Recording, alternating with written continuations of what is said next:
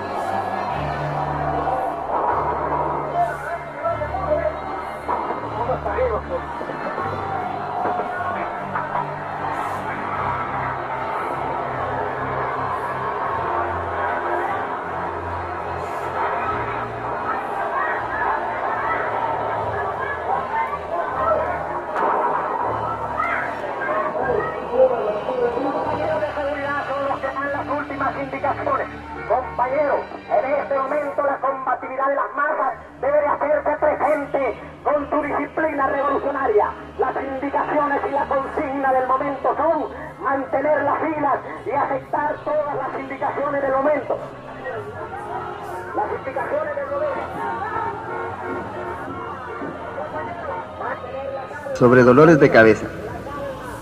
Es bello ser comunista aunque cause muchos dolores de cabeza. Y es que el dolor de cabeza de los comunistas se supone histórico, es decir, que no cede ante las tabletas analgésicas, sino solo ante la realización del paraíso en la tierra.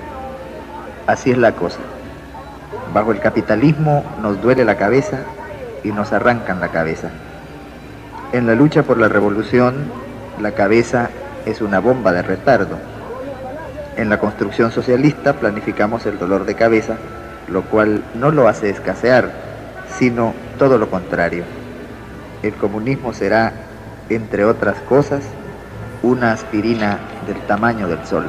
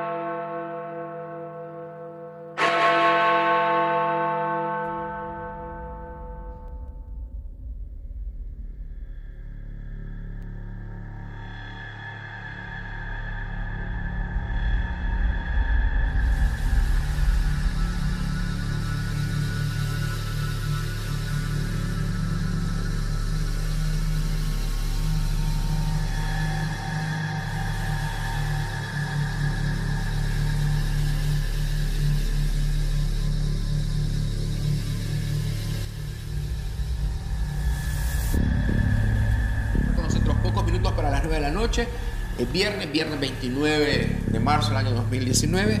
Ya son las 8 con 51 minutos. ¿Y cómo se encuentra eh, la denuncia contra los asesinos de su papá? Que nunca han querido decir, ni aquí ni fuera del país, a dónde lo fueron a, a esconder el cadáver. Sí, vaya. Lo, lo, lo que se refiere a mi padre. Aquí eh, me está bueno, diciendo la gente que Roque tiene derecho a tener una tumba donde su familia lo visite y el mundo conozca dónde están los restos del poeta. Esos son grandes errores del FMLN. Este, mi padre fue asesinado el 10 de mayo.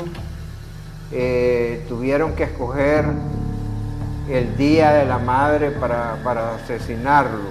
Eh, em, Joaquín Villalobos, nosotros hemos reconstruido casi todo. Yo le hice una entrevista a Joaquín Villalobos donde él, eh, una de las preguntas que yo le hago a él, eh, eh, le, le- pregunté, ¿quiénes tomaron la decisión? Y él me dice, la decisión la tomamos un eh, eh, Rivas Mira, eh, este, Jorge Meléndez, uno que le decían Mateo, otro que le decían Alberto, dice probablemente se me escape alguien más y, y yo. Él había, fíjate que él había mencionado a una persona, a una mujer, había mencionado a, a una mujer, no me, eh, Ana Sonia. Ana Sonia. Ana Sonia, decía él. Entonces, eh, pero yo eh, eh, recordaba que esa mujer estaba en La Habana cuando mataron a mi papá. Ella estaba en La Habana. Yo, estaba en La Habana también. Entonces, cuando matan a mi padre, en esos días e- ella estaba allí. Entonces yo le dije, yo, yo llamé a, después de transcribir la, entrevista, llamé a, Joaquín Villalobos y, y ya estábamos aquí en San Salvador, ya se habían firmado los acuerdos de paz y le dije, mira, vos mencionás a Ana Sonia, Me- a Ana Sonia Medina, creo que se llama, y, y- y él me dijo, es cierto, fíjate, me acordé que ella no, ella no estuvo, ella no fue parte de eso. ¿Y cómo, y mire, ¿y cómo se puede hacer una entrevista al asesino del papá de uno? Bueno, eh, yo estaba cumpliendo con, con- eh, yo estaba cumpliendo no solamente eh, con saber de parte de- del asesino directamente, quería saber qué era lo que había pasado por un interés mío de saber la verdad.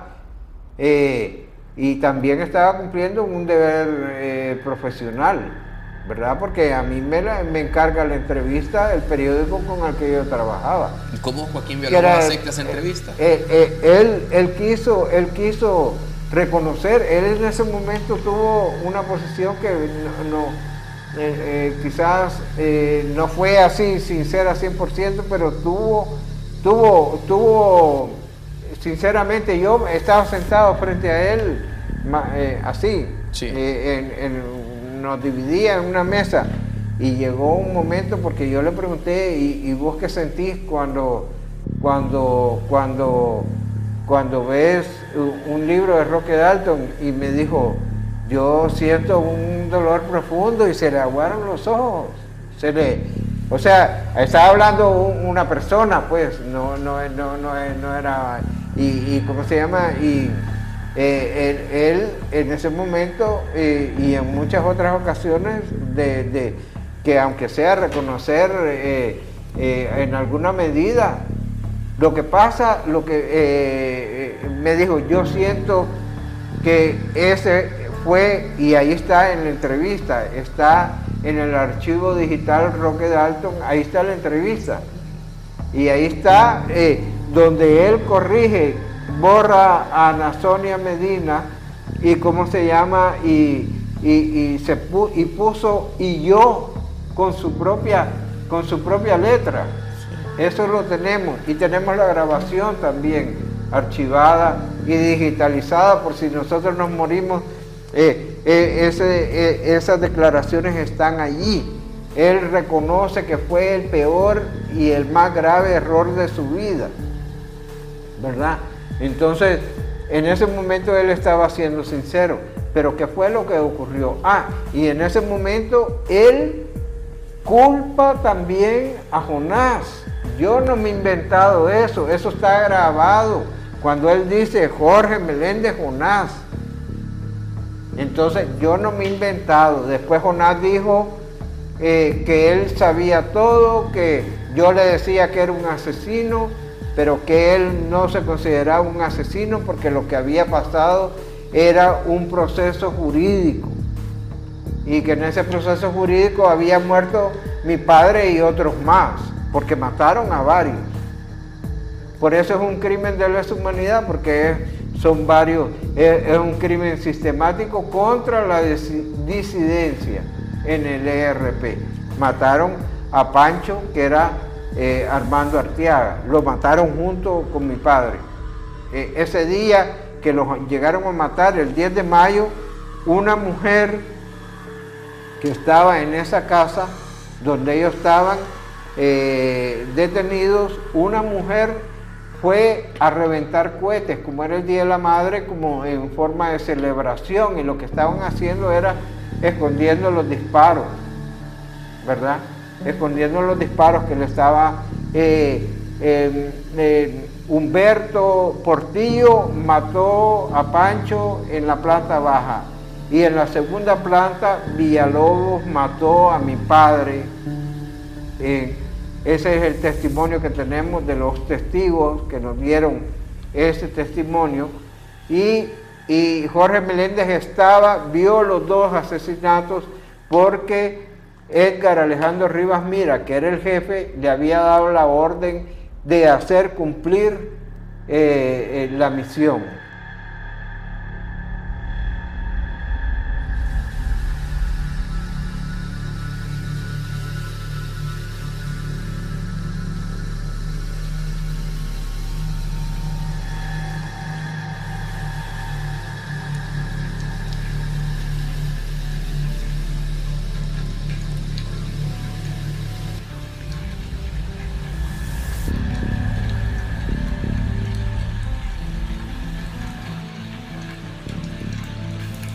Guerra. Un largo paréntesis.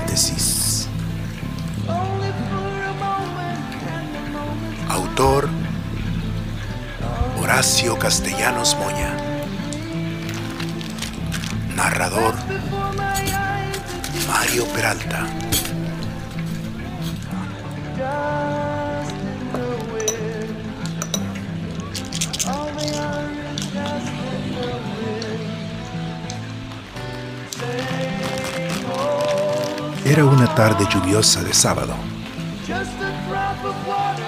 Quizá a mediados de agosto de 1978, en una vieja colonia de San Salvador llamada La Rábida.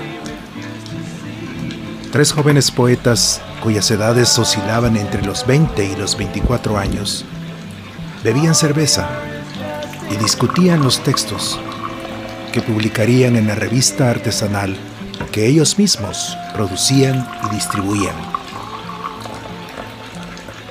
A lo largo de la tarde habían pasado por esa casa un director de teatro, un pintor y un tipo vinculado a los artistas de circo. Traían materiales o proyectos para incluir en la revista. Charlaban, bebían un poco de cerveza, fumaban hierba y partían. La atmósfera era relajada. En algún momento, hacia el final de la tarde, cuando los poetas ya no esperaban más invitados, sonó el timbre de la casa. Los poetas voltearon a verse.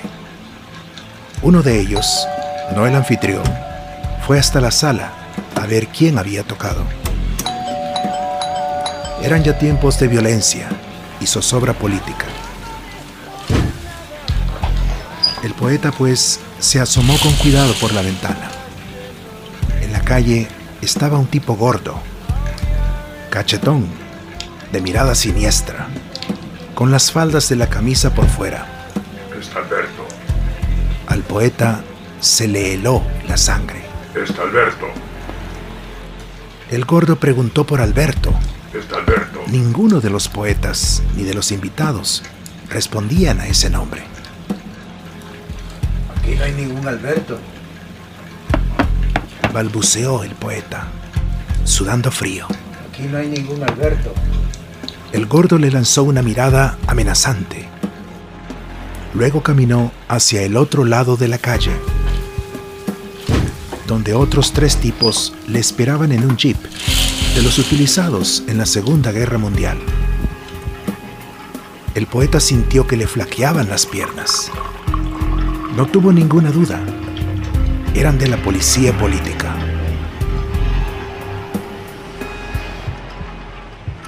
Volvió a la mesa del comedor, donde los otros continuaban discutiendo la pertinencia de publicar o no cierto poema. Le preguntó el anfitrión. ¿Quién era? El poeta tomó asiento y trató de ocultar su mueca de miedo. Alguien que se equivocó de dirección. Buscaba a un tal Alberto. Dijo antes de apurar su vaso de cerveza. Ninguno de los tres poetas participaba en política.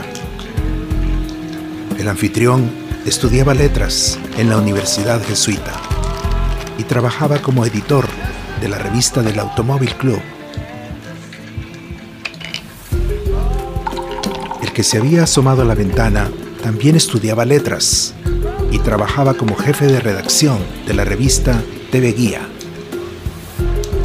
Ambos aprovechaban sus empleos editoriales para levantar los textos y conseguir materiales para su artesanal revista literaria. El tercer poeta estudiaba ingeniería. Era el menos pretencioso intelectualmente y quien escribía los mejores versos. Solo el anfitrión estaba casado con otra estudiante de letras, guapa y brillante, que a veces se unía a la discusión de los textos. Los otros dos eran solteros y vivían en casa de sus respectivos padres. La revista se llamaba El Papo, cosa poética. Decidieron lanzarse a esa aventura editorial porque los espacios estaban tapiados. Los periódicos, rabiosamente derechistas, consideraban comunista cualquier pieza de escritura en la que se mencionaran problemas sociales. Y la situación política en general estaba tan polarizada que no había espacio para la búsqueda literaria. Y los poetas, antes que nada, se consideraban poetas sin compromiso político. Odiaban la llamada literatura de emergencia, que pregonaban Mario Benedetti y sus epígonos. Leían con fascinación los libros de Fabril Editores y de Librería Fausto, que llegaban a un par de librerías de San Salvador, procedentes de la Argentina, y gracias a los cuales descubrieron a Pessoa, Michaud, Terce, el lituano Milos, Montale, Ungaretti, Pavese, Sendrars. No participaban del debate político que se hacía en las revistas clandestinas de las organizaciones guerrilleras. Habían publicado ocho números de su revista en el último año y medio y sospechaban que el número que preparaban podía ser el último.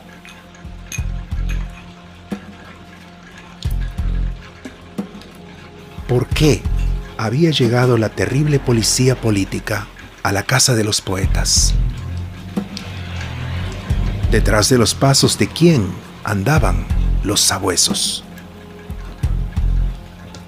De temperamento paranoico, el poeta que se asomó por la ventana se hizo una y otra vez estas preguntas, mientras repasaba a los visitantes que recién habían pasado por la casa a lo largo de la tarde. No tardó en intuir que seguían al tipo que vestía camisa de cuello chino, con tirantes. Usaba barbita y gafas a lo Trotsky. Había estudiado filosofía con los jesuitas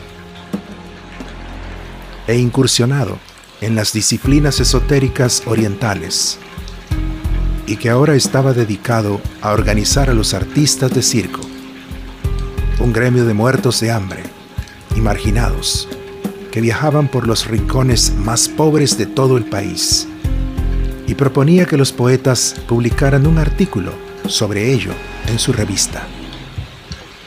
De modales suaves y voz persuasiva, sin que él hiciera explícita ninguna participación política. Se le percibía otra densidad.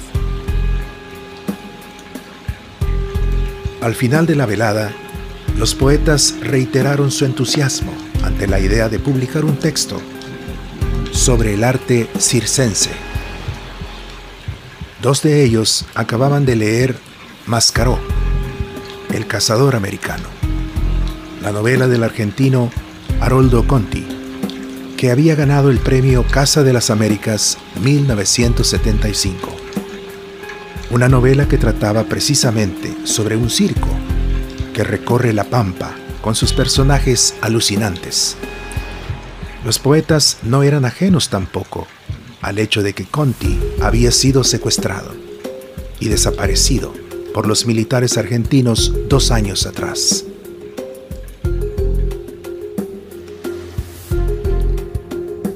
camino de regreso a casa de su madre, el poeta que se asomó a la ventana tuvo el presentimiento de que la llegada del tipo de la barba de chivo rebasaba su interés por publicar el texto sobre el circo, que otros designios merodeaban y que algo estaba por cambiar radicalmente. En efecto, unas semanas después de aquella lluviosa tarde de agosto, salió de la imprenta el que sería el último número de la revista.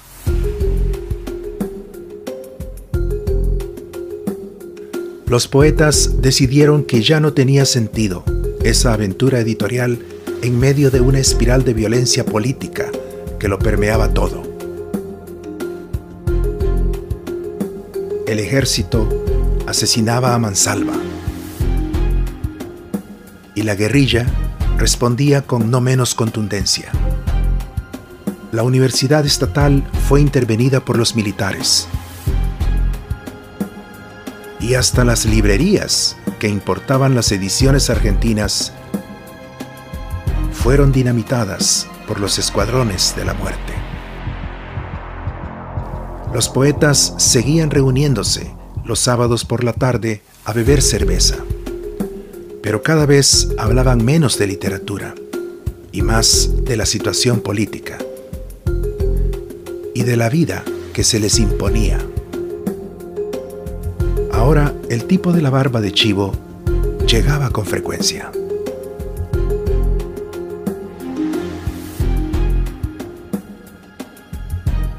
Yo era el poeta paranoico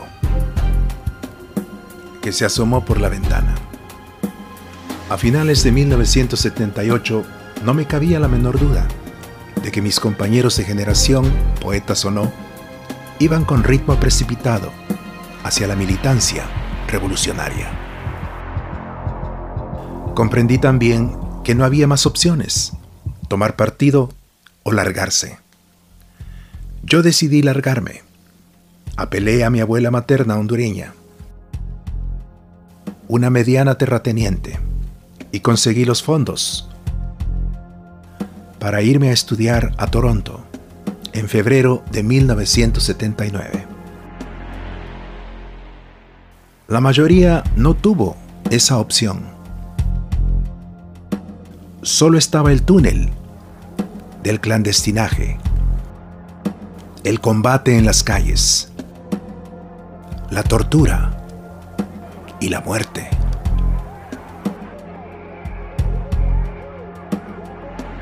Fue el año del triunfo de la revolución sandinista. De vez en cuando, en mi habitación de Madison Avenue, recibía cartas de mis amigos poetas en las que se traslucía su entusiasmo por la acción revolucionaria. En mayo de ese año, mientras bebía en un pub de Bloor Street, vi estupefacto en un noticiero de televisión cómo la policía salvadoreña disparaba contra indefensos manifestantes frente a la Catedral Metropolitana.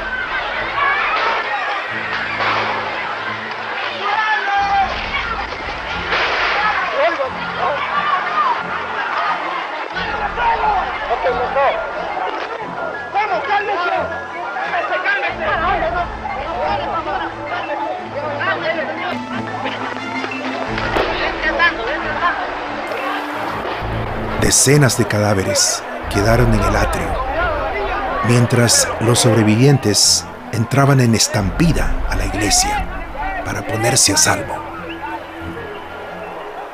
De pronto, en medio de la balacera, de un costado del templo, salió un tipo con un cóctel Molotov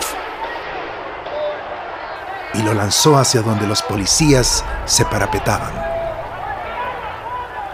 Llevaba la mitad del rostro cubierto con un pañuelo, pero lo reconocí. Era el poeta que estudiaba ingeniería. Algo se sacudió en mi interior.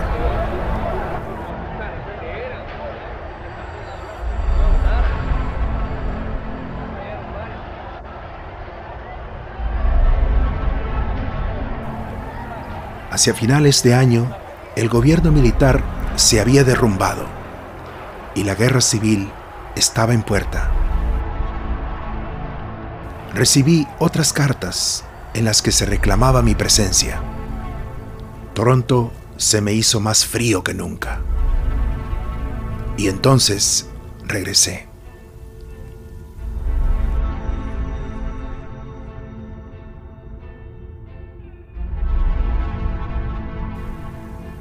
Nada era igual. Me sentí como un extraterrestre en aquel ambiente de conspiración, terror, clandestinaje y armas. Mis amigos ya no eran los mismos, con la pistola al cinto o la UCI en la mochila. Su labor consistía en organizar al movimiento obrero. Se habían proletarizado. Su base de operaciones era la Federación Sindical Revolucionaria. Paralizaban la fábrica que se proponían o la capital entera cuando llegaba la orden. La poesía quedaba lejos o era la aventura segundo a segundo. Leían leninismo, que en otras latitudes era teoría obsoleta, pero también a Clausewitz o El Camino a Ixtlán, donde el brujo Juan Matus le enseña a Carlos Castaneda los pasos a seguir para convertirse en guerrero. Yo traté de unírmeles, pero no terminaba de encajar.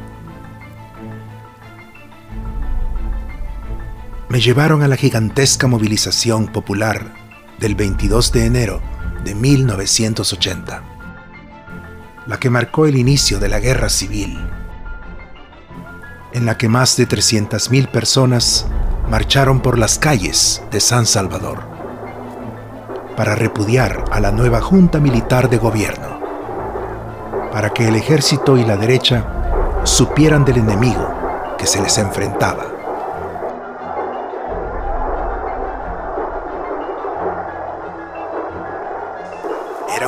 Mañana soleada, calurosa. Me encontré con los poetas en la sede sindical, en aquel hervidero de líderes, curtidos en el combate callejero. Me sentí de nuevo como un extraterrestre. Me dieron una cámara Super 8, sin película, para que me hiciera pasar por periodista. Algarabía en las calles era contagiosa. Las consignas de guerra, las mantas y las banderas, los cantos en los megáfonos. Y ahí iba el poeta recién llegado, entre miles de campesinos, maestros, obreros, estudiantes, curiosos, con una camarita Super 8, sin película, en la mano como si ese hubiese sido el amuleto para que los tiros no me pegaran. Todo iba en orden y solamente se oían los gritos y consignas típicas de estos movimientos populares cuando de pronto se escucharon ráfagas de disparos y la gente salió corriendo en precipitada fuga para cuidar de sus vidas. Cuando comenzó la masacre, yo estaba a una manzana del edificio de telecomunicaciones, desde cuya terraza los francotiradores cazaban a los manifestantes. La emboscada había sido precedida por el ataque de avionetas fumigadoras enviadas por los terratenientes algodoneros para que rociaran veneno sobre la marcha.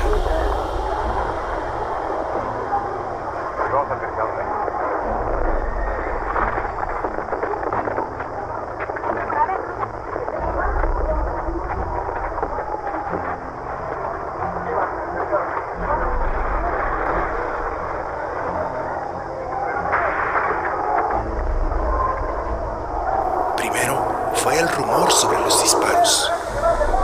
Luego, la ola de gente que retrocedía, aterrorizada. Y enseguida, las detonaciones sobre mi cabeza. desaparecido, saltando sobre uno que otro cuerpo, con la muerte mordisqueando mis talones. En aquel sálvese quien pueda.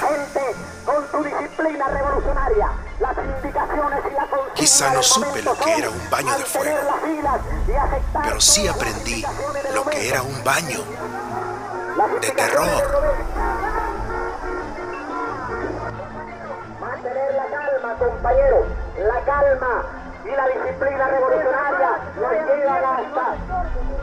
Hasta la victoria final. Compañeros, mantengamos las filas. La calma, la calma, la calma es la que nos muestra la disciplina revolucionaria, compañeros. Compañeros, a la otra calle, a la otra calle, a la otra calle, con indicaciones de seguridad, compañeros. Meses después, en una casa de seguridad en San José de Costa Rica, donde pernoctábamos los mismos tres poetas, escribí un cuento sobre esa movilización, en el que el personaje era un nuevo rico, gordo y curioso, que pierde su recién adquirida cámara fotográfica en el desparpajo, bajo la metralla. En esa misma casa recibimos la estremecedora noticia de que Irma, la esposa del poeta anfitrión, había sido desaparecida por los militares en San Salvador. Su cadáver nunca se encontró. Y que el pequeño hijo de ambos había quedado abandonado. Para entonces, a mediados de diciembre de 1980, a pocas semanas de que se lanzara la gran ofensiva guerrillera, bajo el sol templado y estimulante de la meseta Tica, frente a un hangar del aeropuerto Juan Santa María, éramos media docena los poetas salvadoreños que nos esforzamos por hacer pasar por la portezuela de un viejo avión de carga, que en una operación posterior sería capturado por el ejército, el enorme y pesadísimo transmisor que serviría para fundar la radio rebelde, que debía estar lista para acompañar la ofensiva guerrillera. Junto a los poetas, un agente de la inteligencia cubana también empujaba.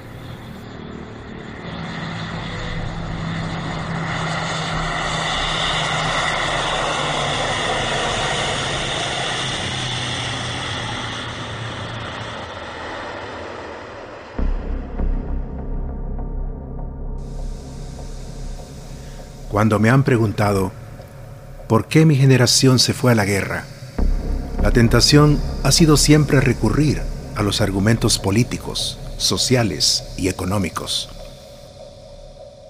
La represión, la exclusión, la explotación. Sí, pero todas estas palabras agudas no alcanzan a explicar ese fenómeno de enajenación colectiva, ese entusiasmo por la acción, esa disposición para morir y matar, que de pronto prende en un individuo, hasta entonces ajeno a la política. Esa pasión por entregar la vida a una causa revolucionaria, que de súbito posee a un joven poeta cuya sola ambición ha sido la literatura. Mucho se ha escrito sobre este fenómeno. En el caso salvadoreño, la entusiasta incorporación de toda una generación de jóvenes escritores a la guerra revolucionaria resulta particularmente paradójica. El principal poeta del país, el más brillante y conocido internacionalmente, Roque Dalton García. Fue asesinado en mayo de 1975 por sus propios compañeros guerrilleros, quienes lo acusaron primero de ser un infiltrado de la Agencia Central de Inteligencia, CIA, y luego de ser un payaso de los servicios de inteligencia cubanos. No era la primera vez que traicionaban a Dalton. Cuando en 1964 regresó a San Salvador procedente de La Habana y fue capturado por los militares, los interrogatorios del poeta los realizaba un gringo de la CIA osco y estupendo bebedor de whisky, quien como último recurso para convencer al poeta de que colaborara, lo confrontó con un cubano, ante quien Dalton solo pudo exclamar insultos. Este lo cuenta en su novela Pobrecito que era yo, sin entrar en mayores detalles. Lo que no cuenta es que el cubano había sido unos meses atrás su instructor militar en Cuba, el encargado de preparar el regreso del grupo de salvadoreños que formarían el núcleo militar del partido. Quizá un doble agente que enseguida se había cambiado de bando. A mí me lo reveló un reconocido novelista de la misma edad de Dalton, quien había recibido entrenamiento en el manejo de tanques soviéticos. También había sido enviado por el instructor de Marras y se salvó por un pelo de ser capturado a su llegada a San Salvador. Dalton había sido comunista desde su primera juventud. Se radicalizó bajo el influjo de la revolución en Cuba, país donde vivió varias temporadas. Y en 1973 ingresó clandestinamente a El Salvador, por última vez, a incorporarse a un grupo guerrillero. Su muerte abominable, a manos de sus mismos camaradas, tendría que haber servido como un ejemplo para que los escritores salvadoreños nos alejáramos de la guerrilla y de la política en general, como de la peste. Pero no fue así, sino al contrario los más importantes escritores de la generación de Dalton, nacidos en la década de los 30, permanecieron fieles al castrismo. Apoyaron la lucha armada y uno de sus mejores amigos, el poeta Roberto Armijo, representó en París al mismo grupo guerrillero que asesinó a Dalton. Sería fácil apelar al tiempo de los canallas, a la imbecilidad congénita, o a la ceguera, o a una combinación de las tres. Pero quisiera creer que se trata de un proceso más complejo.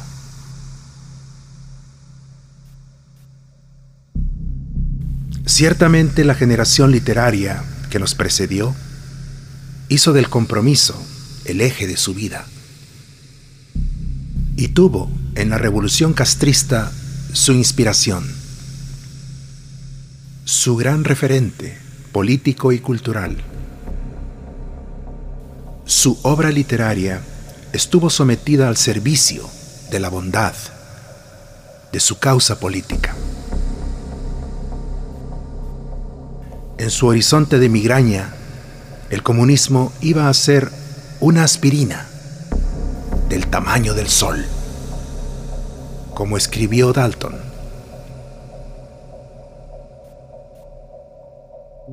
Fue un fenómeno latinoamericano. El Departamento de América del Partido Comunista de Cuba pontificaba en lo político y la Casa de las Américas en lo cultural. Algunos escritores, Cortázar quizá, sea el ejemplo que primero se me viene a la mente, apoyaban este contubernio desde la comodidad de las grandes capitales. Pero hubo quienes lo vivieron apostando la vida, en especial en pequeños países aplastados por la bota militar, como El Salvador. Los escritores de la generación que nos precedía fueron pues entusiastas y audaces peones cubanos. Con semejante herencia, ¿qué podía esperarse de nosotros?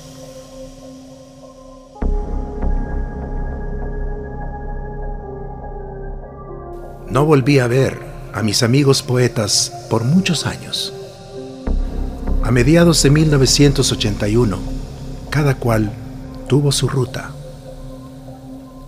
El poeta anfitrión, en cuya casa años atrás bebíamos cerveza y leíamos versos, adoptó el nombre de Guerra, de Haroldo, en homenaje precisamente a Haroldo Conti, y fue destacado a la montaña como director de la radio Farabundo Martí. Fusil en mano, pasó los siguientes 10 años sorteando los bombardeos y las embestidas del ejército gubernamental.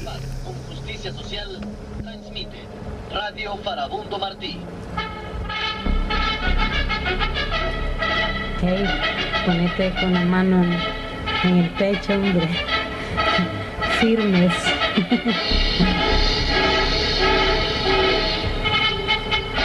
Esta es Radio Farabundo Martí, emisora guerrillera del Frente Farabundo Martí para la Liberación Nacional. El poeta que estudiaba ingeniería tomó el nombre de Guerra, de Álvaro, y fue destacado a la sección de logística, encargada de introducir las armas y municiones necesarias para mantener la guerra. Yo arribé al Distrito Federal el 16 de septiembre de ese año, donde pronto asumí la jefatura de redacción de la agencia de prensa que había instalado el movimiento guerrillero en esa ciudad. Pero no duré mucho tiempo.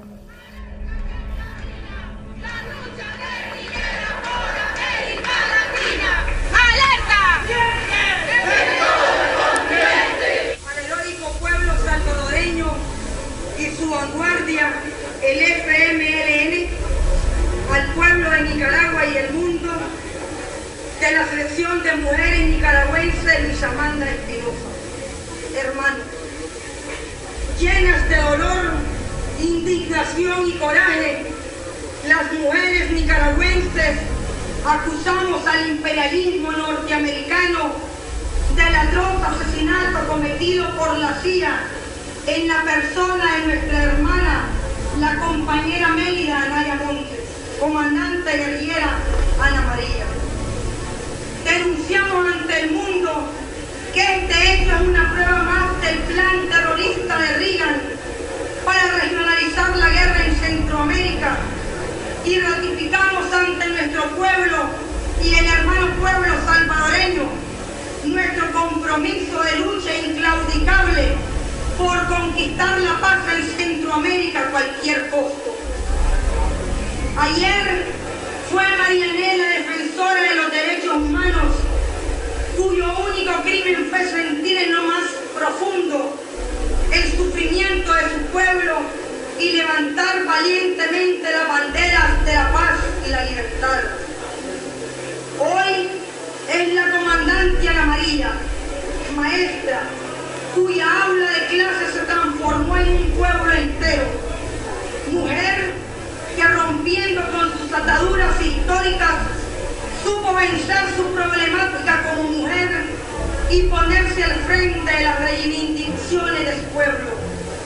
Combatiente que por su capacidad y entrega alcanzó el honroso cargo de miembro de la Comandancia General del Frente Farabundo Martí para la Liberación Nacional. ¿Qué pretende la CIA con su muerte? Meternos en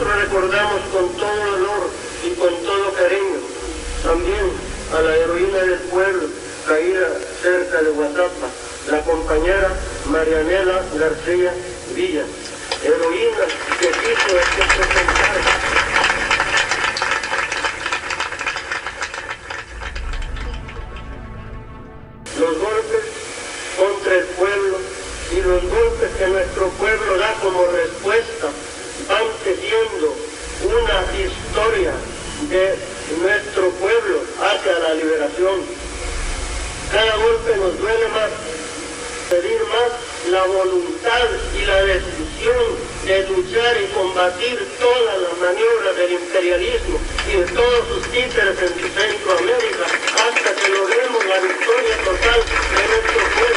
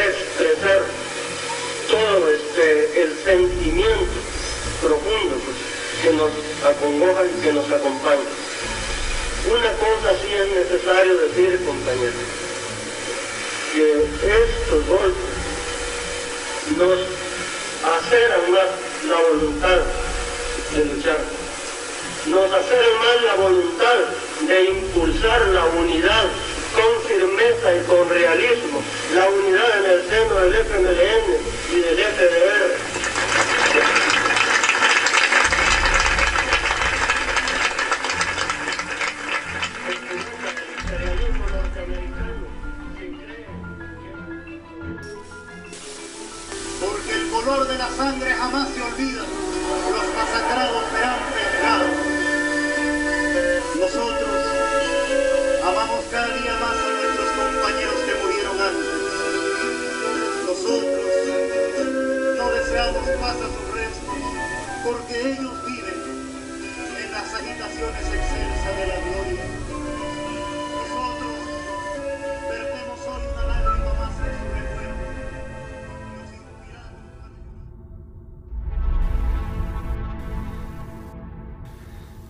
En abril de 1983, en Managua, los dos principales y legendarios líderes guerrilleros salvadoreños, un obrero de 64 años y una maestra de 56, murieron de forma espeluznante.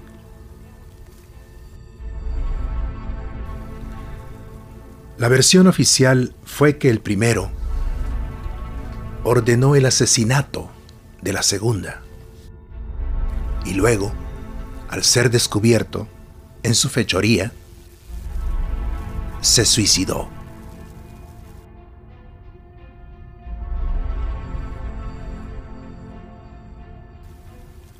Pero yo siempre he creído que pudo haber otra conspiración de los cubanos y los sandinistas. Salvador Cayetano Carpio, el máximo líder que tuvo que suicidarse. Se había formado militarmente en Vietnam. Se creía el Ho Chi Minh de Latinoamérica. No el Che, ni Fidel.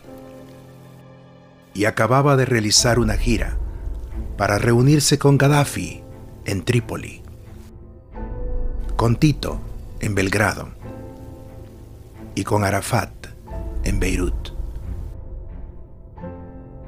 a quienes les había solicitado apoyo para su proyecto radical distinto al propuesto por Moscú. Pero lo más importante era que Carpio no había asistido a La Habana a dos reuniones a las que lo había convocado Castro. No hubo una tercera convocatoria. Con la desaparición de ambos líderes, Castro tuvo a la revolución salvadoreña servida en la bandeja de Shafik Jorge Handal. El viejo mandamás del Partido Comunista Prosoviético. Pero ese pudo ser el mundo de la alta política. En lo cotidiano, aquello apestaba a estalinismo tropical. Yo salté del barco en diciembre de 1984. Me hice la vida en México como periodista. Escribí una novela para sacar el excremento acumulado. Fui acusado por los ex compañeros de ser agente de la CIA y de cuando en vez recibía noticias de los amigos que continuaban haciendo la guerra dentro de El Salvador. Varios años después, quizá en 1992, cuando ya se había firmado la paz, los tres viejos poetas, aunque yo hacía mucho que ya no lo era, nos encontramos nuevamente en San Salvador. Ellos volvían a la civilidad, también se habían retirado de cualquier actividad política. Retomamos con gozo aquellas conversaciones en las que la pasión por la literatura lo era todo. El ciclo se había cerrado. Fue como si la guerra hubiese sido solo un larguísimo paréntesis.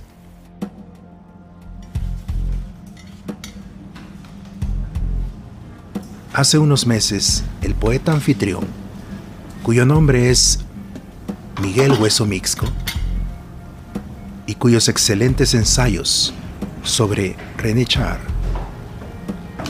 Joseph Brodsky, Italo Calvino, entre otros, han sido publicados en prestigiosas revistas latinoamericanas. Escribió un extenso texto en el que demuestra, cartas y documentos en mano, que Roque Dalton salió de La Habana hacia su muerte en San Salvador, peleado con la burocracia cubana, enemistado en especial con la burocracia de Casa de las Américas, y más específicamente con Roberto Fernández Retamar y Mario Benedetti.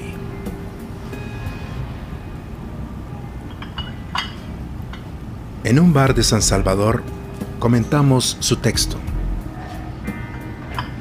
Le dije que me parecía una paradoja grosera, sino una canallada.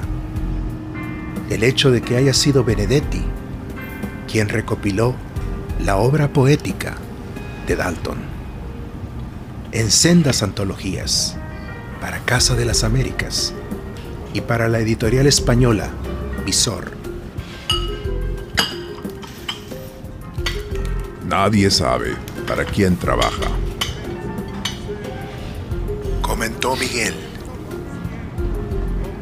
¿Vos has estado alguna vez en Cuba? Le pregunté a quien durante una década estuvo en el frente de guerra dirigiendo la radio insurgente. No. ¿Y vos? Respondió. Nunca. Mascullé.